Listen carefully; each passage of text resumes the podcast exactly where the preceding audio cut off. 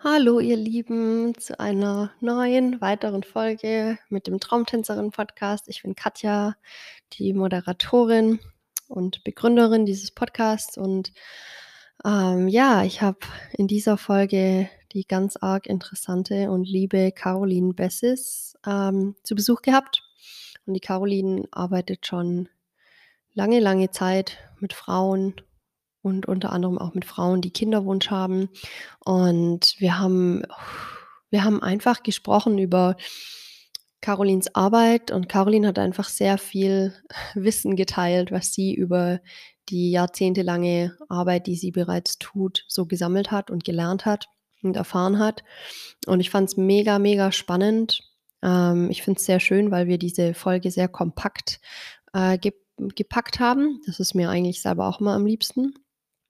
Und gleichzeitig haben wir aber richtig duftes Wissen da drin. Ja, also ich fand es total beeindruckend, was die Caroline alles äh, zu erzählen hat, was sie alles für einen für Wissensschatz hat zu teilen. Ähm, ja, es ging wirklich vom körperlichen, irdischen bis ins seelische, emotionale Leben des Lebens als Mensch hier, als Seele in Menschenform hier auf der Erde. War wirklich, wirklich schön und spannend. Ähm, es war auch für mich, ja, heilsam, kann ich sagen.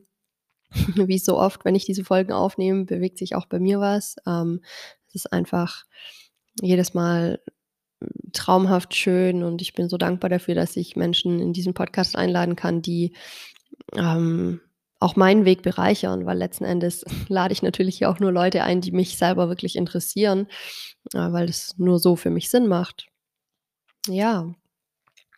Ansonsten ähm, bewegt sich bei mir gerade auch wieder viel. Ich kann jetzt sagen, dass mein Online-Kurs für Frauen wirklich demnächst online kommt und du kannst dich bald dafür anmelden. In diesem Kurs wird es darum gehen, dich tiefer mit dir selbst in Verbindung zu setzen, wieder mehr zu deiner erotischen Unschuld zurückzukommen, ja, also zu dieser Sexualität oder zu diesem sexuellen Aspekt deiner selbst, der unschuldig ist und, und rein und neugierig und vielleicht auch verspielt. Und äh, ich habe diesen Kurs kreiert und kreiere ihn gerade noch weil es mir ein Anliegen ist, dass Frauen Zugriff auf Übungen haben, auf Praktiken, auf Inhalte, die sie auf ihrem Weg zu der Entdeckung der Liebe in sich selbst begleitet und auch ihnen hilft, ihre Sexualität wieder natürlicher werden zu lassen, ja. Ähm, und ich habe diesen Kurs voll gepackt mit vielen Übungen, die ich selbst praktiziere, die mir selbst auf meinem Weg sehr geholfen haben.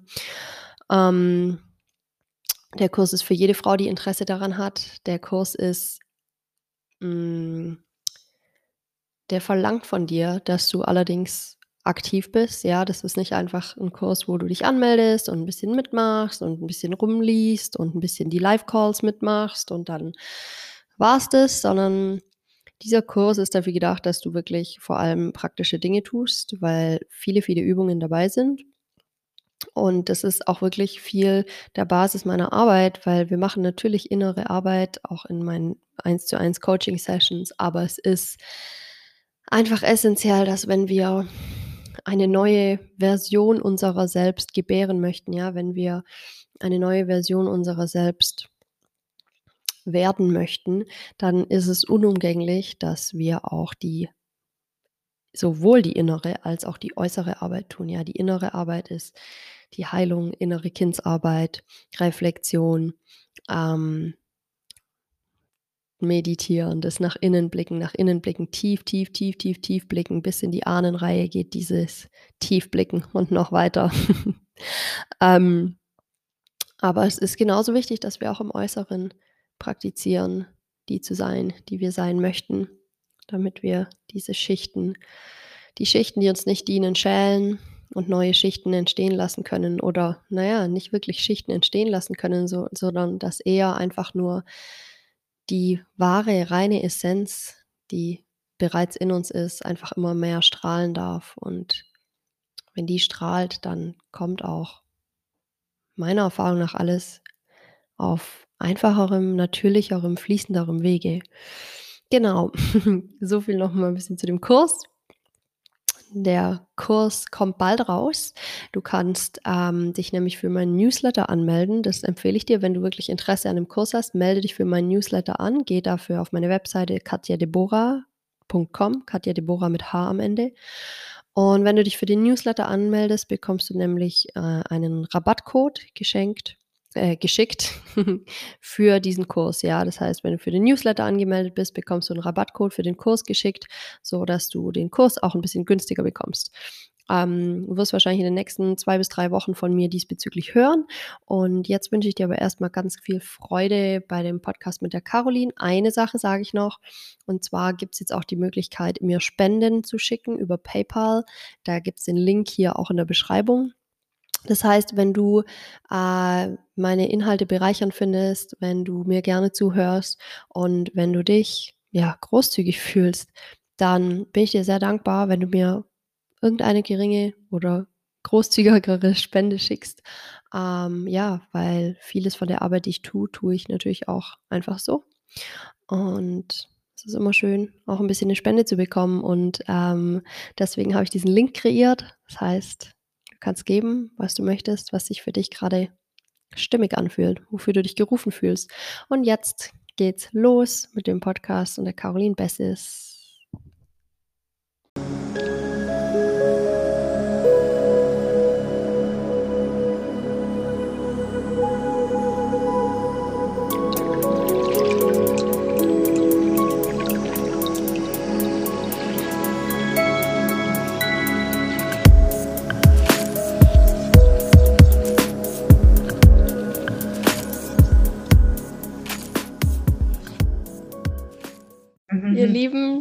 Bin heute hier mit der Caroline Bessis. Ist es eigentlich richtig, wie ich deinen Namen ausspreche? Perfekt. Sehr okay, cool. Ja, und ich habe, äh, Caroline, ich habe von dir gehört über die Sydney, mit der ich auch mal gearbeitet habe. Und ich war jetzt einfach sehr angetan, dich einzuladen zu einem Podcast-Interview und war neugierig, deine Geschichte zu hören. Und ich habe gesehen, dass du aus, von außen scheinst, so als ob du viel mit ähm, Fertility-Wunsch machst, wie sagt man das auf Deutsch? Ähm, Schwangerschaftswunsch für Frauen, genau. Aber als ich dich dann kontaktiert habe, hast du gesagt, es ist eigentlich so Frauenarbeit allgemein, was du machst. Und jetzt habe ich gestern deine Webseite angeschaut und habe gelesen, dass du eigentlich noch viel mehr machst. Und mhm. vielleicht kannst du mal erzählen, was du jetzt eigentlich gerade so machst ähm, in deiner Arbeit. Und dann schauen wir mal, wo uns das hinbringt. Genau, wo uns die Reise hinführt. Ja, ich habe mich sehr gefreut, heute mit dir zu sprechen. Mhm. Und ähm, vielleicht ist es ganz interessant, um zu verstehen, wie ich arbeite, auch zu erklären, wo ich eigentlich herkomme, mhm. ähm, weil ich auf diesem ganzen Weg ähm, der therapeutischen Arbeit eigentlich als Sängerin gestartet bin. Also das ist das, was ich studiert habe, ähm, klassischen Gesang und Sprechen. Also ich stand unglaublich viel und lange Jahre auf der Bühne und habe das große Glück gehabt, ganz viel Körperarbeit zu machen, weil vor allem das Sprecherstudium ist eigentlich zu 90 Prozent Körperarbeit und Atemarbeit. Und dann kommt erst die Stimme dazu und im Gesangsstudium ist es ein bisschen anders gelagert. Da haben wir dann schon mehr mit der Stimme zu tun, aber auch ganz viel Körperarbeit. Das bedeutet, ich hatte das große Privileg in der Zeit des Studiums, mich komplett nur mit mir selbst beschäftigen zu dürfen.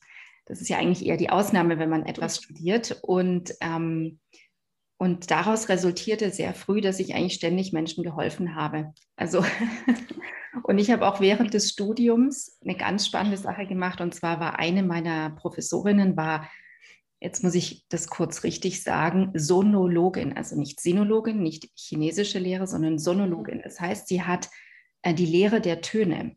Und es ist eine ganz spezielle Form, ursprünglich stammend aus Indien und beschäftigt sich mit den indischen Ragas, wo man herausfinden kann, welcher Mensch welchen Grundton hat. Hm. Also was, welcher, welchen Ton du hast, sozusagen, was dein Grundton ist. Und anhand dieses Grundtones und der Häufigkeit des Grundtones, der in deinem Sprechen, in deiner Sprechstimme auftaucht, kann man festlegen, was deine Persönlichkeitsstruktur ist. Und sie sagte mir damals schon, das war etwa in der Hälfte des Studiums, Caroline, du bist von der Grundanlage eigentlich kein typischer Sänger, sondern du bist, ähm, du bist eine Heilerin. Also du bist mhm. jemand, der Menschen helfen kann. ähm, in, in je, also sie hat nicht gesagt, in welcher Form, aber in jeglicher Form, weil du so eine hohe soziale Kompetenz hast und so vielen Menschen bewegen kannst. Das zeigen die Häufigkeit deiner Grundtöne an und des Hauptgrundtons. Und dann da hörte ich mir das an und dachte, ja, stimmt eigentlich. Also es macht mir total Spaß, auf der Bühne zu stehen, aber eigentlich ist es nicht, nicht das, was ich brauche. Und dann hat sich auch mein Weg so entwickelt, dass ich dann nach dem Studium eine therapeutische Ausbildung angefangen habe als Kinesiologin und ähm, dann ganz viele weitere Fortbildungen gemacht habe. Und schon mit Beginn dieser therapeutischen Ausbildung kamen von Anfang an Frauen zu mir mit dem Thema Kinderwunsch mhm. und Weiblichkeit. Also sie wollen weiblicher sein, sie wollen sozusagen ihre weibliche Kraft ausbauen. Und ich ähm, bin da immer sehr empfangend. Es ist ja auch die weibliche Stärke, mhm. alles auf Empfangen einzustellen, ist ja auch so ein bisschen mein, mein Motto. Und wir nutzen das so wenig. Und ich habe mich dann einfach führen lassen von den Frauen, die zu mir kamen. Und als ich vor zwei, zweieinhalb Jahren angefangen habe, alles auf Online zu switchen, war mein erstes großes Ziel. Deswegen bin ich im Moment online noch so präsent mit der Kinderwunsch-Thematik, weil die Frauen, die so lange brauchen, um schwanger zu werden, so massiv darunter leiden. Das ist wirklich so ein hoher psychischer Druck. Habe ich gedacht, okay, ich habe so viel Wissen in damals zehn Jahren angesammelt ich, ich muss das einfach weitergeben in Form eines Blogs, in Form von YouTube-Videos und, und habe das dann aufgebaut und war da ziemlich schnell, ziemlich erfolgreich damit. Und parallel aber natürlich habe ich ganz viele Frauen auch mit dem Thema Weiblichkeit, weibliche Kraft, vor allem Frauen in Führungspositionen, die häufig im Burnout sich befinden, weil sie natürlich der rationalen Welt folgen und nicht ihrem ureigenen Prinzip.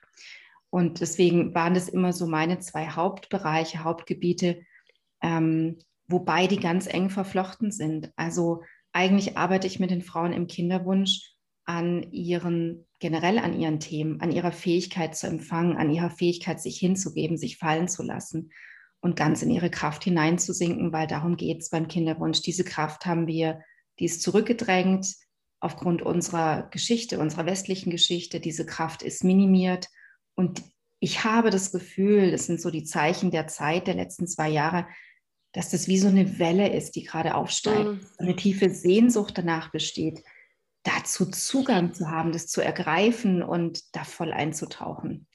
Genau, und das wird jetzt gerade auch immer mehr. Also ich merke, es findet gerade auch so ein Turn statt. Auch mein Instagram-Profil werde ich die nächsten Wochen ändern, weil ich folge immer dem, was, was auf mich zukommt mhm. und das ist jetzt dran. Mhm. Wow, Voll schön. Kannst du noch einmal kurz erklären, was Kinesiologie ist? Mhm. Ähm, Kinesiologie generell ist einfach letzten Endes nur das Testen des Körpers. Also es gibt diesen klassischen Ja-Nein-Test mit dem Arm oder mit den, mit den Fingern. Das ist nicht das, was ich tue, sondern ich habe eine spezielle Form der Kinesiologie gelernt, ähm, also eine, das nennt sich auch spezialisierte Kinesiologie, die sozusagen nicht nur etwas testet, also wo ich nicht nur teste, ähm, habe ich äh, das Grippevirus ja, nein? Oder, oder ähm, man kann ja auch in der Ahnenlinie in, in Themen reingehen und ja, nein testen, sondern ähm, diese spezialisierte Kinesiologie, Kinesiologie, folgt ganz bestimmten Abläufen, die äh, Regelkreisläufe, Regelkreisläufe regulieren. Das heißt, ich schaue mir das Skelett an, ich schaue mir die Muskulatur an, ich schaue mir den Fluchtkampfmodus an, alle Stresssysteme, das Hormonsystem, also alle inneren Systeme, ich öffne das über den Test, ich reguliere über bestimmte Punkte und Strichzonen, neurovaskuläre, neurolymphatische Zonen, Meridianpunkte. Und ähm, das sind bestimmte Griffkombinationen. Ähm, und dann schließe ich das System wieder. Also ich schaue immer, wo sind Störungen. Und der Körper ist dabei wie eine Computertastatur. Und es ist immer so spannend, die Menschen danach zu beobachten, weil es ist wie, als würde alles von, von, von dir abfallen als wäre alles wie ein Reset und das geht quasi direkt am Körper. Also wenn Menschen hier, ich bin ja in Stuttgart, wenn Menschen hier vor Ort sind, können sie zu mir kommen sozusagen. Mhm. Es geht aber auch aus der Ferne. Also wenn mhm. ich mit Frauen im Coaching arbeite, dann kriegen sie eine kinesiologische Fernbehandlung, weil letzten Endes, wie wir viele, viele von uns mittlerweile wissen, ist, ist das Energie und Energie kann ich direkt am Körper bearbeiten oder auch über die Ferne. Hm. Faszinierend. Ähm, ja, was ich von dir raushöre, ist eigentlich, dass ja, Körper und Geist sind eins, ne? Und das ist eigentlich so eine Sache, die ich schon ewig, wo ich, wo ich langsam schon müde bin, wenn Leute sagen, oh ja, die, das körperliche, die körperliche Beschwerde ist psychosomatisch. Dann denke ich mir so, ja, alles ist psychosomatisch. Und, und ich denke, ich habe so das Gefühl, dass das viel von deiner Arbeit ist, weil letzten Endes Frauen, die nicht schwanger werden können, einfach viel Stress haben und viel Druck oder was auch immer in ihrem Leben. Und deswegen wirkt sich das eben auf, die, auf, auf den Körper aus, auf die Körperin. Absolut. Also du hast die, die verschiedenen Ebenen und da kommt ja noch viel mehr dazu. Wir haben den Körper und zum Beispiel im Schamanismus gibt es so eine, so eine tolle Sichtweise darauf. Wir haben ja immer als westlich geprägte Menschen das Gefühl, der Körper muss funktionieren. Mhm. Ja, also auch die Emotionen dürfen sich eigentlich nicht körperlich zeigen, weil das ist Schwäche. Das ist wie eingetrichtert in uns. Und der Schamanismus sagt, also ich habe keine schamanische Ausbildung, aber ich finde natürlich viele Aspekte davon interessant, dass es eigentlich gar nicht geht, dass der mhm. Körper keine Symptomatik zeigt. Es muss durch den Körper laufen, weil sonst hast du eine Ebene übersprungen. Mhm. Das heißt, jeder, jeder Konflikt, den du erlebst. Wir sprechen ja auch ganz häufig von Konflikten, die bestimmte emotionale Zustände verursachen, sowas wie, was ich ganz viel habe, Burnout, Depression, Angstzustände. Mhm. Ähm, vor allem bei Frauen, die versuchen, in dieses westliche System, in dieses rational-lineare System sich reinzupressen in Bezug zu ähm, Positionen in der Firma oder zu Aufgaben, die sie sich selbst auferlegt haben. Ähm, und dieses Ausbrechen oder der Bruch entsteht darüber, dass du, ähm, ja, dass du dem Linearen folgst und alles andere im Prinzip wegdrückst. Und dann haben wir die, ähm, natürlich die Verstandesebene, wir haben den bewussten Verstand, wir haben die körperliche Ebene, wir haben die seelische Ebene, die ja noch viel weiter zurückreicht. Und wir haben die emotionale Ebene. Und was mir auch auffällt, was für uns Frauen so wichtig ist, also wir haben ja eine direkte Verbindung zwischen Herz und Gebärmutter. Ne? Also mhm. das ist eine für mich ist das immer wie so eine goldene Verbindungslinie. Und die, die Gebärmutter. Ist es nervlich oder wie, wie ist es verbunden? Natürlich gibt es, also rein körperlich gibt es mhm. die Nervenbahn. Du hast ja Herz, Solarplexus, Gebärmutter, eine mhm. Ebene. Im Prinzip haben wir ganz viel geschichtete Ebenen. Wir haben, yeah. also, also ich könnte da stundenlang drüber reden. ja, ich finde es immer spannend, weil manche Menschen, wenn ja, man jetzt sagt, oh, die sind energetisch verbunden, manche Menschen so, hä, Energie. Und ich finde es spannend, genau. dass oft auf physischer Ebene ist es ja auch oft die Nerven, die dann die Dinge miteinander Ganz genau. verbinden. Genau. Ganz ja. genau. Also wir haben rein körperlich haben wir Membranebenen im Körper. Das heißt, mhm. wir haben den Beckenboden, mhm. wir haben die fasziale Struktur der Gebärmutter, wir haben mhm. den, ähm, das Diaphragma Zwerchfell, mhm. ähm, wir haben die Herzebene, die auch wieder eine fasziale Struktur hat, wir haben den Kehlkopf und wir haben das Cerebellum celli, also die, die Hirn, also die Schicht, die das Gewebe, das das Gehirn abtrennt mhm. oder das Gehirn auffängt, das wie so das das Membranbecken für das Gehirn. Und dann haben wir mhm. natürlich noch das, die Krone, ne? also unsere Fontanelle. Und, ähm, und die Fußsohlen gehören da eigentlich auch noch dazu. Also wir haben ganz viele Ebenen, geschichtete Faszialebenen im Körper und diese Ebenen schwingen nicht mehr. Hm. Also wirklich die, die Ebenen als Körperstruktur werden auf die Art und Weise, wie die meisten von uns leben, fest. Ja? Hm. Aber jede Zelle hat eine Frequenz. Und das ist jetzt auch nichts Spirituelles, sondern das ist einfach so. Das ist ähm, das ist belegt. Ja. In der Physik belebt, alles, was lebendig ist, hat eine Schwingung und ist Frequenz. Ja, das mhm. können wir nachweisen, tatsächlich in Messungen. Was passiert, wenn wir Schmerzen haben, ist, dass diese Membrane nicht mehr schwingen. Die sind fest geworden, kontrahiert. Was jetzt auf emotionaler Ebene darunter liegt oder eventuell seelisch auch, ist, dass, dass wir Konflikte nicht betrachtet haben, dass die fest werden, in der Körperstruktur, also wirklich körperlich. Hm. Deswegen ist auch für die Auflösung von bestimmten emotionalen Themen die Betrachtungsweise insgesamt so wichtig. Also die körperliche Ebene, die muss genährt werden. Die seelische und emotionale Ebene muss betrachtet werden. Hm. Genauso wie ich mich auch auseinandersetzen muss mit meiner Ratio, mit meinem bewussten Verstand. Ich bin auch ganz großer Freund davon. Ich erkläre immer wahnsinnig viel den Kundinnen oder Klientinnen oder Frauen, die zu mir kommen, dass sie ihren Körper besser verstehen in Bildern. Ich habe auch immer mein Anat also ich habe ganz tolle Anatomiebücher und ich zeige immer ganz viel, weil wir müssen, unser Verstand muss gefüttert werden. Es geht anders gar nicht, ja. weil wir so geprägt sind. Und erst dann kann ich mich oft für das seelisch-emotionale öffnen. oder auch das energetische, also die energetische Heilung, die natürlich auch passiert. Genau, aber jetzt sind wir abgekommen von der Verbindung ähm, Herz und Gebärmutter. Mhm. Und ich habe eine Verbindung über Nervenbahnen, ganz klar, weil natürlich Herz und Gebärmutter kommunizieren miteinander. Die sind ja im Austausch. Ob das jetzt ist ähm, Ausgleich von Säurebasenhaushalt im Körper oder ähm, der Blutfluss, der dazwischen, also alles. Ne? Also unser ganzer Körper, wir haben ist auch wahnsinnig toll. Also schade, dass ich keinen Screenshare hier machen kann, aber das können wir vielleicht noch ähm, reinsetzen, ein Bild. Es gibt ein mhm. wahnsinnig tolles Bild vom Nervensystem, von den Nervenleitbahnen im Körper. Und das sieht im Prinzip aus ähm, wie ein Baum. Ein mhm. Baum mit ganz vielen Verästelungen. Mhm. Also wir sind ein Baum und diese Verbindungen sind da und dann liegt darunter noch das Blutgefäßsystem, was auch so aussieht wie ein Baum. Und es ist total spannend, sich isoliert diese Gefäßsysteme anzuschauen. Und da haben wir natürlich über Lymphe, über ähm, Nervenbahn, über Blutgefäße eine Verbindung zwischen Herz und Gebärmutter. Das ist das Körperliche. Und dann haben wir eine Fühlverbindung zwischen Herz und Gebärmutter. Und diese Fühlverbindung ist oft wie unterbrochen, wie blockiert. Hm. Und die können wir aktivieren über Atmen, über Bewegung, über Hinsehen und über die Vergrößerung des Herzfeldes. Also wir haben ja auch ähm, ein schwingendes Feld um unser Herz herum, das wir mit, unserem, mit unserer Wahrnehmung vergrößern oder natürlich auch verkleinern können, je nachdem, wie viel Energie ich freigebe, bereit bin freizugeben. Mhm je nachdem, wie viel Traumata ich erlebt habe in meinem Leben. Und Traumata können ganz kleine Dinge sein. Es mhm. muss gar nichts Großes sein.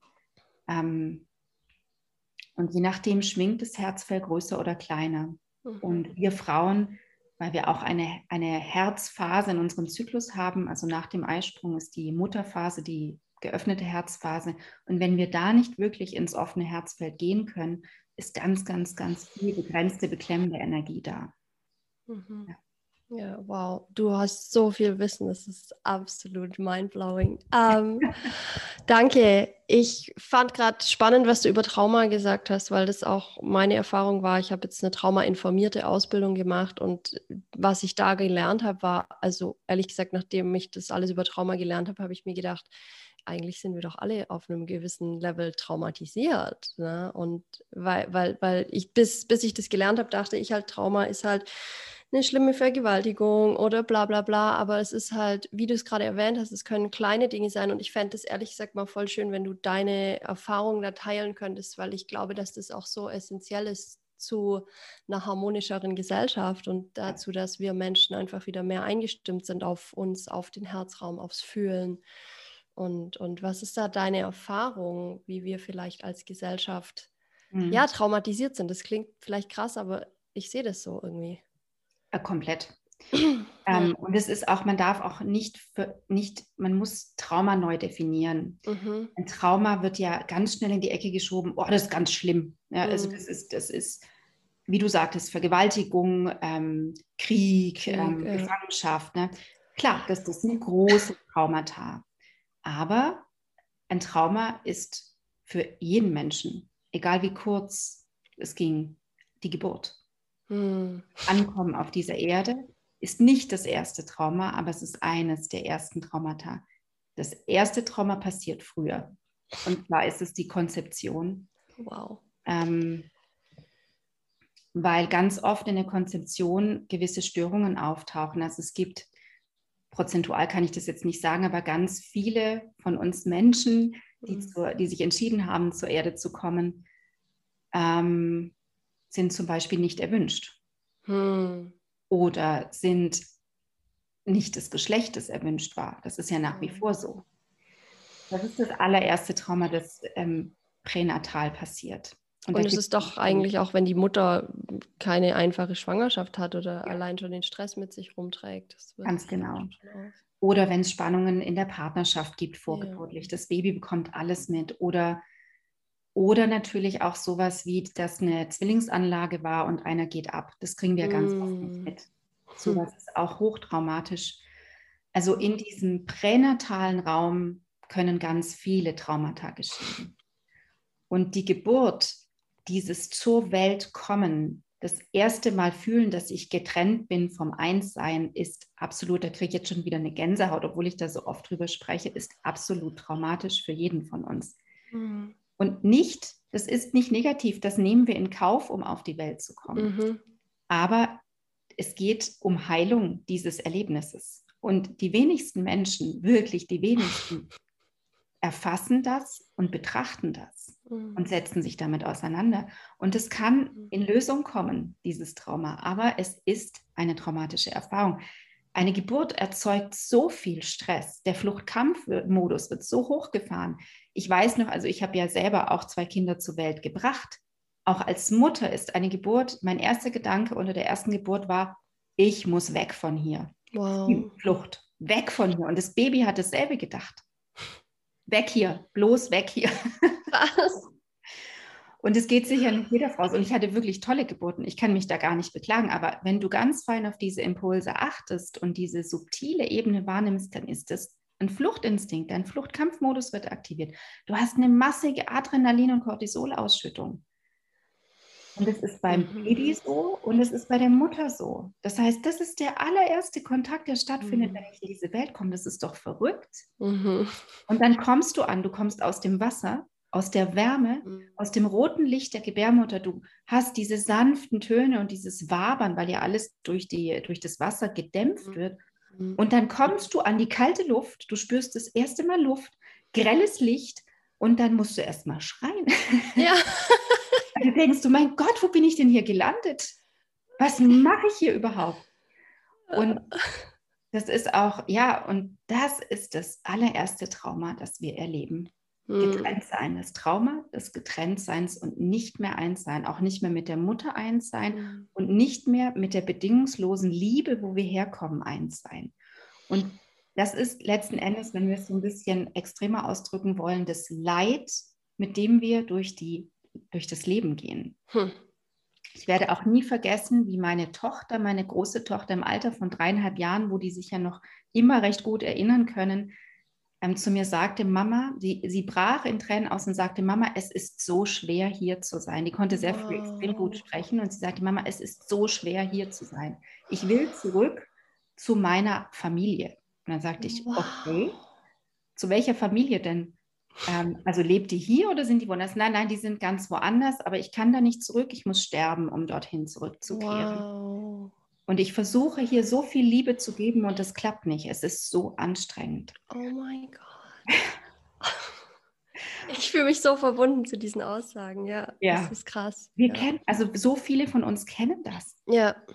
Das ist ein Schmerz, den wir in uns tragen. Und das ist eine Traumatisierung. Mhm. Und du kannst mhm. es nur lösen, indem du ganz viel Trost bekommst und dir selber ganz viel Trost schenkst und dir sagst, mhm. okay, ich habe mich dafür entschieden. Mhm. Und es darf, es darf heilen, ja. Also es, es darf wieder leicht sein. Und ähm, ja, und eben meine Tochter hat damals sehr, sehr gut in Worte gefasst, finde ich. Wow. So die Essenz dessen, was eigentlich mit so vielen von uns passiert. Sicher nicht mit jedem, aber mit vielen. Ja. Ich erinnere mich, dass ich als Kind auch immer, ich lag in, im Bett im Hause meiner Eltern und ich habe Heimweh gehabt und ich konnte es nicht verstehen. Ja, ich, ich habe mich, also ich habe mich damals dafür geschämt, weil ich dachte, oh, ich bin doch daheim, ich kann doch kein Heimweh haben. Aber deswegen, was deine Tochter gesagt hat, das äh, resoniert so stark und ich finde auch schön, was du gesagt hast über das, dass Kinder, wenn sie so jung sind, sich noch erinnern, wo sie im Prinzip herkamen. Ja, das ist auch irgendwie mein, meine direkte persönliche Erfahrung nicht, aber mein starkes Gefühl. Und ähm, ich frage mich einfach, ja, was, was eigentlich passieren würde, wenn wir den Kindern von Anfang an mehr zuhören würden, mehr Raum geben würden, mehr eher sie als intelligent und weise betrachten würden, dann dann müssten sie auch nicht in Vergessenheit kommen.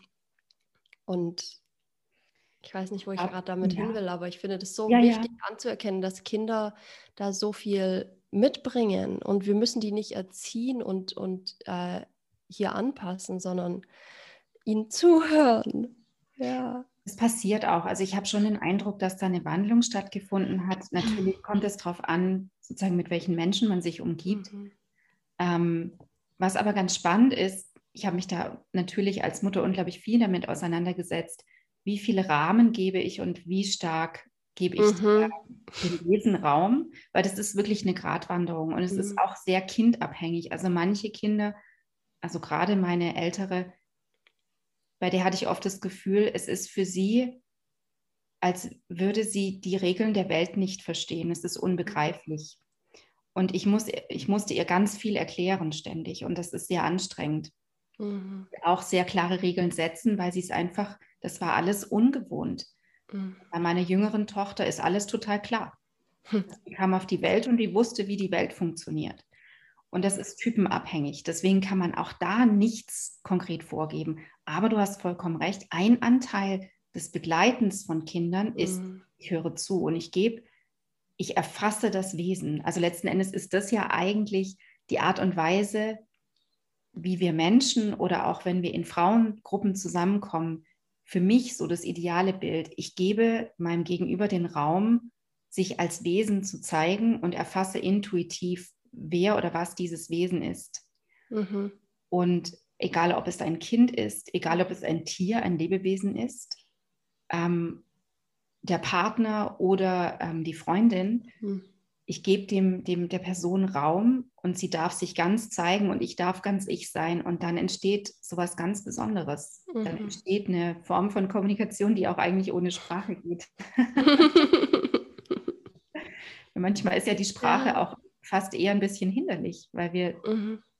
nicht, mehr, nicht mehr empfangend sind für das, was drunter liegt. Mhm. Ja. Mhm. Und ja, da ist irgendwie auch die Komponente von einfach mehr zuhören und mehr Neugier zeigen für die Person, die einem da gerade gegenübersteht. Und ich finde das gerade bei Kindern so wichtig, denen wird dann, und ich erlebe das halt oft noch so, denen wird gesagt, was sie tun und lassen sollen. Und es wird aber selten gefragt, hey, warum machst du das eigentlich gerade, was du machst? Oder wie können wir gemeinsam hier eine Lösung finden, irgendwie so in die mhm. Richtung. Ja, und das finde ich einfach total wichtig und spannend. Absolut. Und dann dieser Punkt zu schauen, wenn wir das so wahrnehmen im Umfeld, zu schauen, mhm. wie bin ich eigentlich geprägt als Frau auch in mhm. meiner Weiblichkeit. Das ist so beeindruckend, zu schauen, welche, welche Bilder wurden mir gegeben in mhm. meiner Weiblichkeit. Hat es überhaupt Raum bekommen, mein Weiblichsein? Welche welche Leistungen musste ich erfüllen, welche Anforderungen wurden an mich gestellt und wie ist das zu meinen eigenen Konzepten geworden? Also wirklich in diesem Frausein, in dieser Inkarnation als Frau.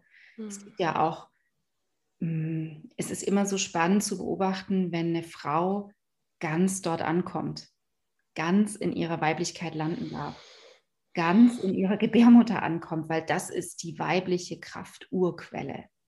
Und das ist einzigartig. Nur wir Frauen haben eine Gebärmutter.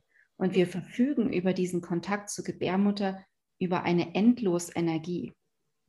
Die ist immer verfügbar. Und wir nutzen das zu wenig. Das ist so eine tiefe Weisheit.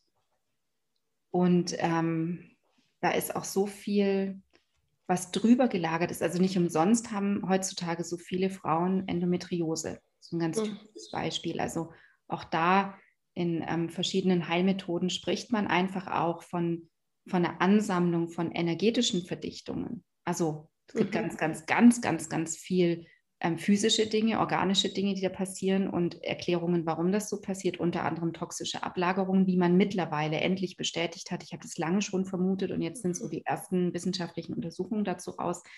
Und das ist ein Thema, das wirklich mittlerweile fast 20 Prozent aller Frauen betrifft. Wow.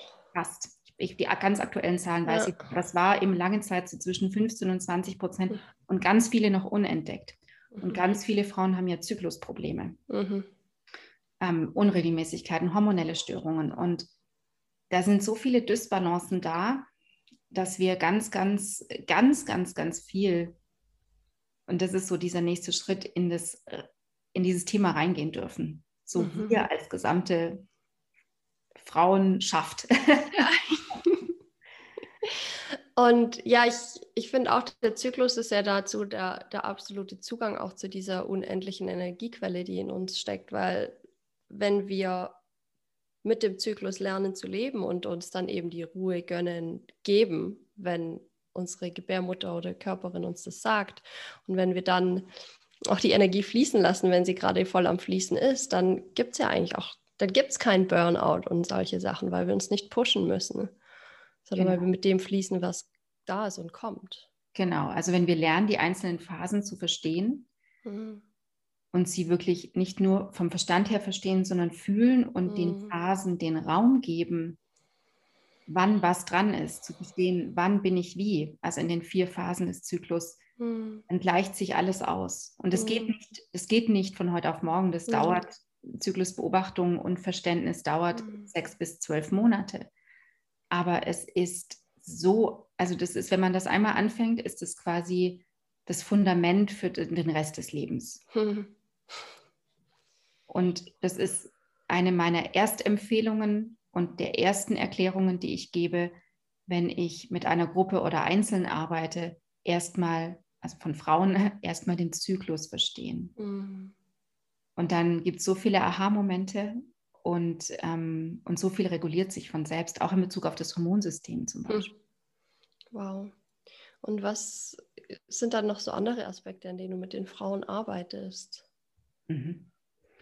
Es kommt natürlich immer sehr auf das Thema an, weil wir ja, also mhm. jede von uns hat ja so ihre individuelle Geschichte und natürlich auch auf den Typus. Ne? Also bin ich jemand, der so ganz strukturiert vorgehen muss oder kann das total im Flow sein? Mhm.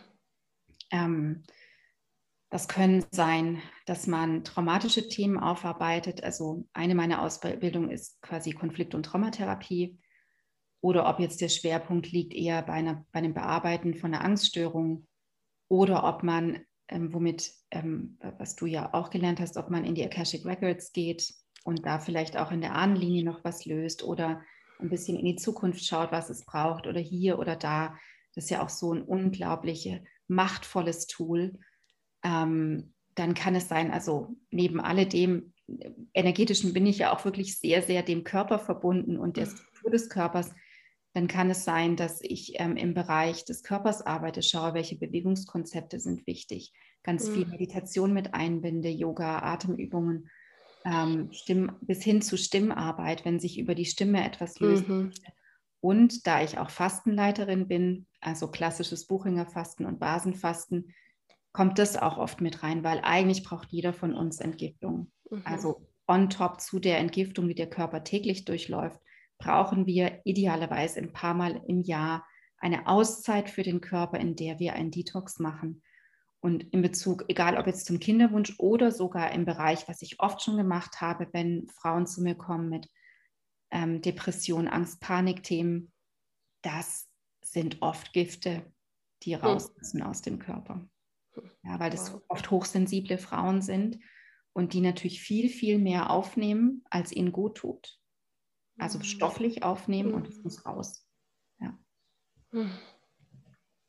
Und was ist dann eigentlich deiner Erfahrung nach, ja, eine, eine Frau, die in ihrer Weiblichkeit ist? Wie, wie lebt die, wie fühlt die sich und, und wie geht es? Weil ich manchmal auch ähm, oder bevor ich das mehr verstanden habe, wie das gehen kann, habe ich auch oft gedacht, das, das geht doch gar nicht, da bin ich viel zu weich und viel zu fließend. Da, ähm, ja, ich glaube, das wäre auch mal spannend, mhm. das zu erläutern.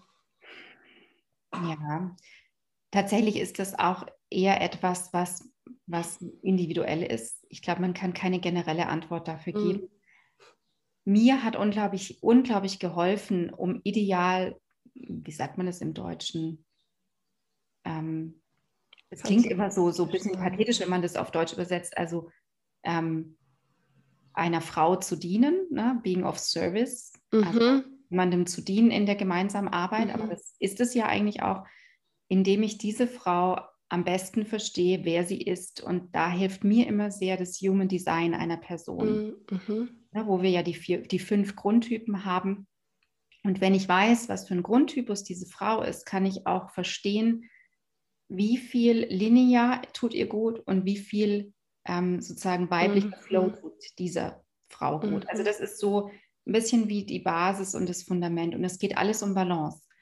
Wir sind ja beides, wir sind männlich und weiblich, egal ob Mann oder Frau. Mhm. Und diese beiden Anteile müssen in Balance sein, was bei uns Frauen durch die Prägung der Welt in Dysbalance ist, ist, dass der rational lineare, verstandesmäßige Anteil zu hoch ist mhm. und der weibliche Anteil zu gering da ist. Deswegen ist es schon prinzipiell mehr an der Arbeit, die Gebärmutter zu aktivieren, die Verbindung zu aktivieren, das Herzfeld zu vergrößern. Also schon dieses weibliche, hingebungsvolle. Aber das ist je nach Typus verschieden, wie ich mhm. auch daran gehen würde und wie, ähm, wie sowas in Fluss kommen kann. Nur prinzipiell ist es so, dass wir eher an dem Flow arbeiten dürfen und an dem wirklich hingebungsvollen, to surrender, also sich wirklich hingeben, dem Leben hingeben. Mhm. Nicht das Gefühl ständig haben, ich muss tun, ich muss machen, um was zu erzielen, sondern zu verstehen, ich darf sein und es darf auf mich zukommen. Ich empfange. Mhm. empfange das Leben, ich empfange mein nächstes Projekt, ich empfange ähm, ich empfange Geld letzten Endes, ne, das ist ja auch so ein wichtiger Aspekt. Und mhm. ich empfange neue Menschen in meinem Leben. Und das ist, das ist ein ganz großer Aha-Moment für viele. Mhm. Und ähm, ja, ähm, es gibt so viel dazu zu sagen. Ja, und auch hier fließen natürlich die eigenen Prägungen mit rein. Was für ein, mhm. wie, wie war meine Mutter als weibliches mhm. Vorbild? Welche anderen weiblichen Personen hatte ich noch in meiner Jugend? und wie haben die mich geprägt und wie möchte ich das verändern? Wie möchte ich überhaupt als weibliche Person in diesem Leben stehen?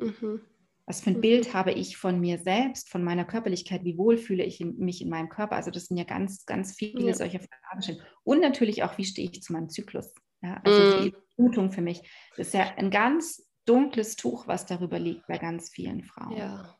Ja. Wie bin ich eingeführt worden in meine Blutung? Na, wie, was wurde mir gesagt zu dem Zeitpunkt? Das ist so eine tiefe Prägung. Mhm. Ja.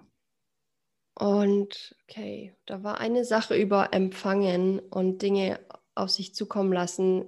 Und ich merke da auch meine eigenen Prägungen noch, ähm, mit den, der, deren ich mir bewusst bin. Aber ich glaube, viele Menschen fühlen sich so, wenn ich jetzt mich öffne und alles auf mich zukommen lasse, dann, dann werde ich ja überrollt oder dann kommt ja alles rein oder dann, dann dann nimmt sich auch jeder, was er will von mir oder so. Wie, ja, genau, das ist mit dieser Aussage um. Ja, ja, das ist eigentlich total simpel, weil ähm, du definierst deine Grenze, bevor du aufmachst. Mm. Du lernst fühlen, wo ist nicht deine physische Grenze, sondern deine Ich-Grenze. Mhm. Und wenn du einen klaren Standpunkt beziehst, dort, wo du bist, dann bestimmst du, auch wenn du offen bist, wer reinkommen darf und wer nicht. Also du du bestimmst, ist die Tür quasi, also bin ich nur wie eine, wie, also bin ich nur ergeben. Fahne im Wind, ja. Mhm. Oder stehe ich, beziehe ich meinen Standpunkt, stelle ich alles auf Empfang ein und bestimme, wer oder was da reinkommt. Mhm. Genauso wie du Gedanken, die kommen, die kommen ja einfach die ganze Zeit. Und du kannst quasi jeden Gedanken für wahrnehmen und sagen, ja, das ist jetzt die ultimative Wahrheit, wenn mein Kopf mir sagt, das hast du wieder schlecht gemacht. Oder du kannst sagen, hey, pass mal auf, das ist jetzt ein Vorschlag, aber ich mhm. sage, ob das wahr ist oder nicht. Mhm. Damit beziehst du einen Standpunkt. Mhm. Und genauso machst du das mit dem Empfangen. Du stellst vom quasi Radiosender auf Empfang ja. ein, inneren Radiosender, aber du sagst, okay, das will ich jetzt empfangen und das nicht. Mhm. Ja. Und das ist wieder das Männliche. Also wir mhm. haben immer ein, okay einen fließenden Austausch von männlich-weiblich. Mhm. Super cool. Wow, das ist wow. Ich habe das Gefühl, du hast so viel zu sagen und gleichzeitig ist es gerade schon echt schön ja, saftig und rund, was du gesagt hast, ja. Gibt es noch irgendwas, was du gerade sagen möchtest? Ich hätte noch eine Frage, glaube ich. Nee, dann stell du die Frage. Also ich habe ja. ich hätte noch viel zu sagen, aber stell du die Frage. Vielleicht lade ich dich auch einfach nochmal ein. Ähm, das wäre auch cool. Ähm, meine Frage ist so ein bisschen, wenn das für dich relevant ist, wie würdest du dir eine Welt vorstellen, wo, wo Frauen mit ihrer Weiblichkeit verbunden sind, mit ihrer Gebärmutter verbunden sind und, und wie kann das aussehen? Weil ich glaube, dass das, ganz ehrlich, das ist ein tiefer Wunsch von mir, dass wir alle mehr im Einklang mit unserem Körper und unserer energetischen Intelligenz und allem, was da ist, leben. Und ich glaube einfach, dass es viele Leute gibt, die sagen, oh, dann funktioniert das aber alles nicht mehr so, wenn wir alle dann nur noch machen, was wir wollen, sozusagen. Ich würde mal gerne deinen Standpunkt dazu hören, weil ich glaube, wenn wir auf unsere natürliche Intelligenz hören, dann machen wir automatisch alles richtig. Ja, das ist echt eine spannende Frage und gar nicht so leicht zu beantworten, weil ich ganz, ich habe verschiedene Visionen von so etwas. Ähm, und ich überlege mal, wie es jetzt gerade am besten ist, darauf zu antworten. Also doch, vielleicht kann ich da antworten. Ähm, für mich oder ein ganz, ganz großer Wunsch von mir ist, und das hört sich so simpel und vielleicht ja so einfach an, ist, ich würde mir am liebsten eine Welt wünschen der bedingungslosen Liebe. Mhm. Also wo eine, ein, ein Raum da ist, wo einfach, also bedingungslose Liebe ist für mich auch extrem fließend. Da gibt es wenig Widerstände, da gibt es Kommunikation, die eigentlich keine Sprache mehr braucht. Mhm. Und bedingungslose Liebe ist auch ein Ort für mich, wo, wo die Menschen, nicht nur die Frauen, sondern die Menschen an sich sehr wissen, wer sie sind. Mhm. Weil daran fehlt es ja gerade enorm. Mhm. Menschen sind wie so flüchtig. Die sind so nicht, sie sind nicht inkarniert im Körper. Das sehe ich bei den meisten. Und ähm, dieses Ganz-Dasein. Ich habe mich entschieden, hier zu sein, auf dieser Erde zu sein, jetzt zu sein. Und ich bin ganz in meinem Körper. Ich bin verbunden. Und aus dieser Verbundenheit bin ich auch mit meinem Herzen so verbunden und so offen für alles, egal ob Mann oder Frau. Und ein Wunsch für das Weibliche wäre natürlich für mich ein größeres Bewusstsein zu dem, wo wir herkommen, also zu dieser mhm. Gemeinschaft von Frauen, zu diesem Unterstützenden. Ich sehe auch so viel mhm. Vergleich mhm. und Konkurrenz zwischen Frauen. Das ist zum Glück nicht in meiner privaten Welt enthalten, aber ich blicke darauf und denke, warum? Das tut so weh, darauf zu schauen nicht ich bin die quasi, die in Konkurrenz tritt, aber ich sehe das und es tut mir weh als Frau. Ja. Auch Frauen, die sich belügen und betrügen, das ist so, oh, das ist so schwer auszuhalten mhm. und ich mhm. hätte gerne, dass sich das auflöst, dass, ähm, dass es wirklich in ähm, so eine Schwesternschaft gehen kann. Ja. Ganz Verbundenes von Herz zu Herz. Es hört sich alles so pathetisch an, aber ja, warum? ja. Aber es stimmt, ja. Mhm. Hm. Hm. Das heißt, weil du gerade gesagt hast, es hört sich so pathetisch an und ich, ich verstehe dich völlig. Ich, ich würde das in sehr ähnlichen Worten wiedergeben und ich, mir ist es irgendwie manchmal sehr wichtig, dass es auch Menschen verstehen, die, ah, es kann dann, man kann doch nicht von Luft und Liebe leben, aber für mich ist es, glaube ich, so, oder ja, für mich ist es so, dass diese bedingungslose Liebe ist so eine so eine Kraft, so eine Weisheit, die weiß, was in jedem Augenblick zu tun ist. Das heißt, wenn wir in dieser bedingungslosen Liebe verwurzelt sind, dann tun wir automatisch die Dinge, die für uns gut sind und die dadurch auch für unser Umfeld gut sind. Und wir brauchen keine Regeln und Gesetze, zumindest nicht in dem Ausmaß, in dem es derzeit existiert, mhm. weil, weil wir einfach wissen und fühlen, was gerade angebracht ist. Mhm. Es bringt halt sehr viele ethische Prinzipien hervor. Also wenn du yeah. in der bedingungslosen Liebe stehst, dann hast du sofort von Natur aus, von sich aus ethische Prinzipien. Deswegen sind die, dieses große Regelwerk ist nicht nötig und dieses große Regelwerk wurde auch erst nötig, weil Angst auf die Welt kam. Mm. Also Regeln machen Angst und Regeln wurden meinem, meiner Wahrnehmung nach erzeugt, um ähm, einen Umgang mit Angst zu finden. Ja, mhm. diese, ja, aber das wäre jetzt wieder ein anderes Kapitel, um das noch weiter auszuführen. Aber ja, genau, tauchen wir alle ein in die Welt, in den Raum der bedingungslosen Liebe. Mhm. Ja, danke. Das war echt schön. Es war super kurz und knackig irgendwie gefühlt. Sehr gerne. Ja. Freut. Ja, ihr Lieben, das war dann auch schon diese Podcast-Folge über Weiblichkeit, über die Seelenreise, über Körperintelligenz und ja, all die Themen, die du gerade gehört hast mit der lieben Caroline Bessis. Ich hoffe, es hat dir gefallen. Ich hoffe, du konntest was mitnehmen. Ähm, kannst uns auch gerne wissen lassen in einer persönlichen Nachricht auf Instagram oder über meine Webseite. Äh, ja, was du mitgenommen hast, was dir gebracht hat, diese Folge zu hören. Es ist immer schön, da Feedback zu bekommen. Ähm, ich habe der Caroline ihre Kontakte in die Beschreibung gepackt. Das heißt, wenn du mehr von der Caroline wissen willst, kannst du dort draufklicken. Und jetzt wünsche ich dir noch einen wunderschönen Tag, Nacht, Abend, Morgen, Moment, wo auch immer du bist. Liebe Grüße.